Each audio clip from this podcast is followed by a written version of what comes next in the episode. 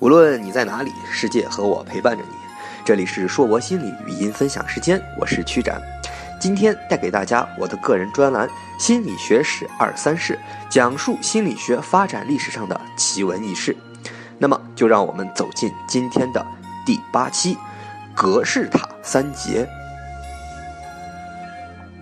几乎没有人知道，在距离非洲海岸三百多公里之外的特纳里夫岛。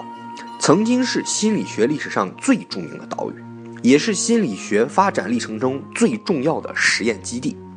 在二十世纪的初期，也就是铁钦纳横扫全美建立心理学秩序，霍尔建立心理学协会，试图掀起机能主义浪潮，华生标新立异，试图改变心理学全貌，弗洛伊德横空出世，挑战科学底线的时候。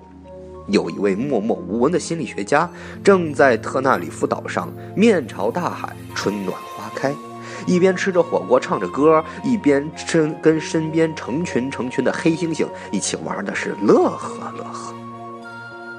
当然了，也不简简单单的是在玩耍。在华生将条件反射引入心理学范畴当中以后，很多人都以为尝试错误是学习的唯一途径。只要对动物加以事物训练，就能让狗钻火圈，让猴子做算术。但是这位心理学家却大胆地提出了一个新的看法：动物其实比人类所想象的要聪明很多，在很大程度上，动物也能像人类一样解决问题。所以啊，他做了一个实验，他把黑猩猩关在大笼子里，在笼子里面呢放着几根棍子，并且把食物放在笼子外视线可见的范围之内。结果，这只叫做努埃瓦的黑猩猩啊，就将自己胳膊伸出栅栏，够呀够呀，它够不到食物的情况下，居然他尝试拾起地上的棍子，把远处的食物拨拉到自己身边来。心理学家后来多次做了这个实验，发现黑猩猩越来越熟练地用棍子够食物这种行为，甚至他还学会了把两根棍子插起来，延长距离去够更远的食物。很显然，黑猩猩没有尝试错误，没有探索周围，而是在确定目标的情况下，经过深思熟虑，使用工具来完成自己的目标。这完全打破了行为主义事物连结的条件反射学习理论。特纳里夫岛上的大猩猩们表现出了一种完全不同的学习方式。这位心理学家将他的黑猩猩们带回欧洲，掀起了心理学大西洋东岸和行为主义一样影响深远的一场革命。开启了另一种了解心理与行为的研究途径。这名心理学家就是后世认知学习理论学派的奠基人之一，被称为历呃被历史上称之为格式塔三杰的格式塔学派代言人沃尔夫冈·科勒。当冯特创立心理学之后，铁钦纳将冯特的思想带到了大西洋的西岸，建立了美国的心理学秩序。逐渐地将心理学发展的重心转移到了美国，机能主义和行为主义都是在美国的土壤里生根发芽，改变了心理学的结构。但是在欧洲，冯特的理论和影响依然根深蒂固地影响着德国和奥地利这些心理学原始的诞生国家。但是在冯特的时代，就已经产生了很多反对冯特元素内型的心理学家。维也纳大学的布伦塔诺就是首当其冲的先锋，他的异动心理学是对冯特元素心理学的直接冲击。后来呢，捷克布拉格大学继承了布伦塔诺的旗帜，对异动心理学加以完善。其影响力最大的就是克里斯金·冯·厄伦菲尔斯。厄伦菲尔斯对于冯特把所有的知觉和经验拆成元素很是不满，他觉得经验的性质是不能够通过感觉元素的整合来解释的啊。他认为啊，整体质要大于部分质的组合。一首曲子和一首曲子所有的音符加单个加起来，带给人的感觉能一样吗？受到新兴物理学，尤其是磁场学的影响，这种整体性质越来越受到了心理学家们的欢迎。由于在德语中整体的发音类似于 gesture，所以又将这种性质命视为 gesture 质。后来。勒伦菲尔斯的一名学徒对老师的理论加以改良，和他的两名师兄弟一起建立了对等于行为主义的另外一个反冯特的革命——格式塔学派。而这名学徒和他的两名师兄弟，便是大名鼎鼎的格式塔三杰：马克思·维特海默、库尔特·考夫卡，还有沃尔夫冈·科勒。马克思·维特海默出生于捷克的布拉格，十八岁进入布拉格大学学习法律。有一次机缘巧合之下，他听了一堂这个厄伦菲尔斯的课以后，就深深的迷恋上了心理学。一九零四年，维特海默在福兹堡大学接受屈尔佩的指导。获得博士学位，受这位后来站在反冯特立场上的前冯特学徒的影响下，维特海默也坚定地将厄伦菲尔斯的格式塔治理论作为反冯特的武器。不久后，他就来到了法兰克福大学担任讲师，并且在那里遇见了他的两位终身挚友。库尔特·考夫卡则出生于德国柏林，是三兄弟中最擅长写作的教授。几乎所有的格式塔学派的著作都属有考夫卡的大名。早年在柏林大学跟随施普统施普统夫学习心理学。一九零九年获得博士学位之后呢，也就前往了法兰克福大学，在那里跟随他的师兄维特海默一起进行研究。而作为格式塔学派的代言人，沃尔夫冈科勒则是另一名接受严格物理学训练的心理学家。为了证明自己学习的目的性和认知性，以及为了对抗行为主义对欧洲的影响，科勒也在1909年前往法兰克福大学。后来，在1913年应普鲁士科学院的邀请，科勒就前往了特纳里夫岛，和黑猩猩们一起度过了漫长的多年。在法兰克福大学的日子里，是三人最快乐的时光。到二十世纪二十年代的时候，在三人共同的努力下，格式塔运动已经在德国成为团结一致并处于支配地位的思想学派。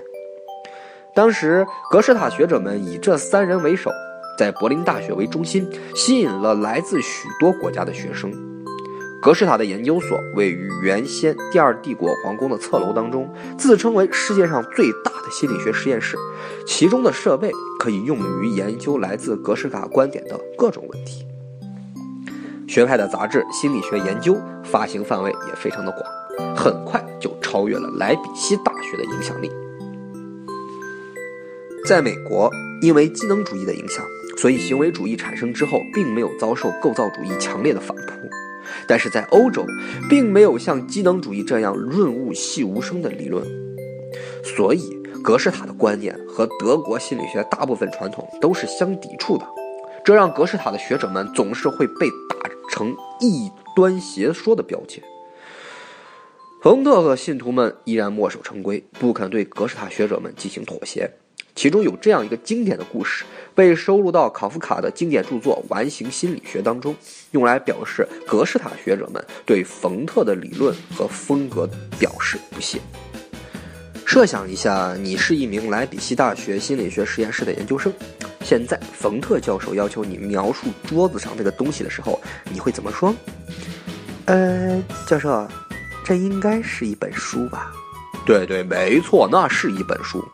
冯特教授非常的不耐烦，我问的是你究竟看到了什么？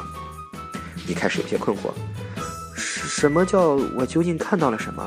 我看到了一本书，书不是很大，红色的封面。冯特教授有些恼火，天可怜见，他可是个中二病患者。我知道那是一本书，但是我现在要你精确的描述你看到的东西，看到的元素都有什么。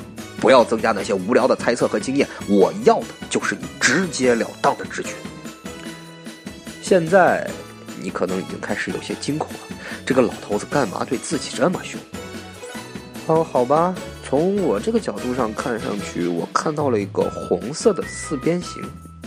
对对，没错，丰特教授非常的高兴，你总算开始上道了。还有呢。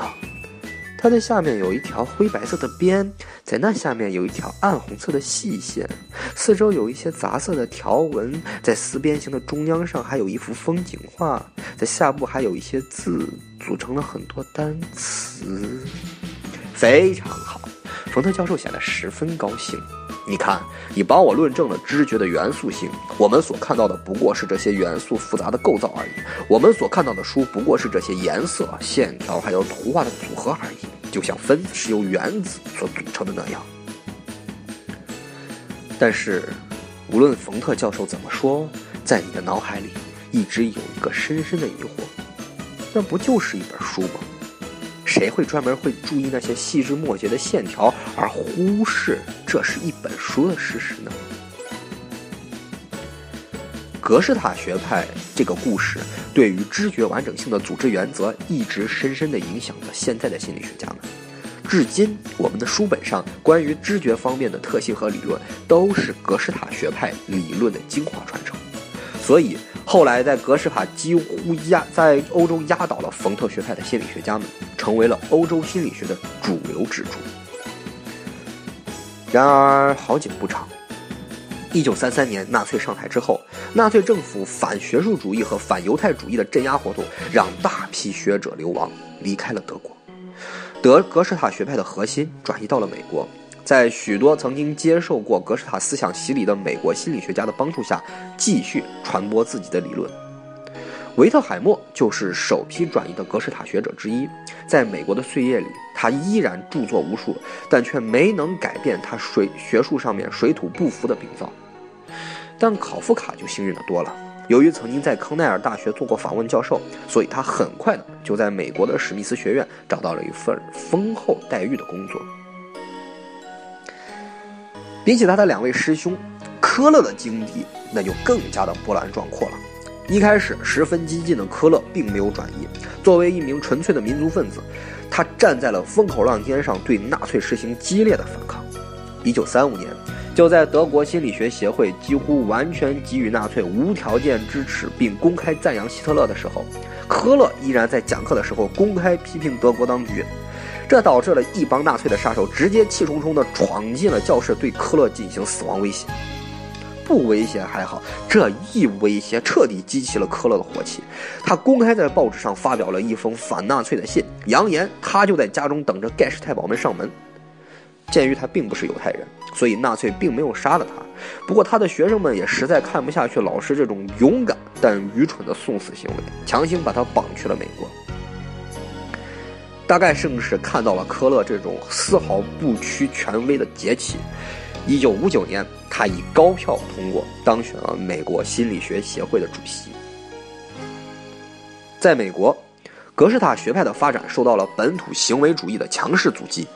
由于大部分的德国心理学家都存在语言不通的问题，各种著作的翻译延缓和仅有少数学者能开展的课程和报告，再加上美国本土本来就对于从冯特老家来的学者们有天然的反抗心理。这让格式塔的学者们传播自己的思想进步维艰。后来又因为格式塔学者们人数寡不敌众，往往在和行为主义的论战就从学术争论演变成了人身攻击。赫尔曾经在课堂上公开喊出“那些该死的格式塔学者”，科勒也曾经当着赫尔和托尔曼的面砸桌子大吼。格式塔学者们的生活空间就越来越狭小。再加上格式塔学者们太过于注重理论的内容，缺乏实践性和实验研究，这对于从机能主义到行为主义都非常注重应用心理学的美国，那根本就水土不服，不适应环境。所以格式塔学派很快就在美国消灭掉了。但是格式塔运动给心理学还是留下了不可磨灭的印记。其影响遍及知觉、学习、思维、人格，尤其是社会心理学领域。格式塔的继承者库尔特·勒温，他的场动力学为现代社会心理学的发展奠定了重要的基础。许许多多的认知心理学的思想也来自于格式塔心理学。维赫维特海默的一名学生亚拉伯汉·马斯洛，怀着对维特海默极大的尊敬，将格式塔学派的理论融入自己的思想当中，创立了。被称之为心理学第三势力的人文人本主义学派。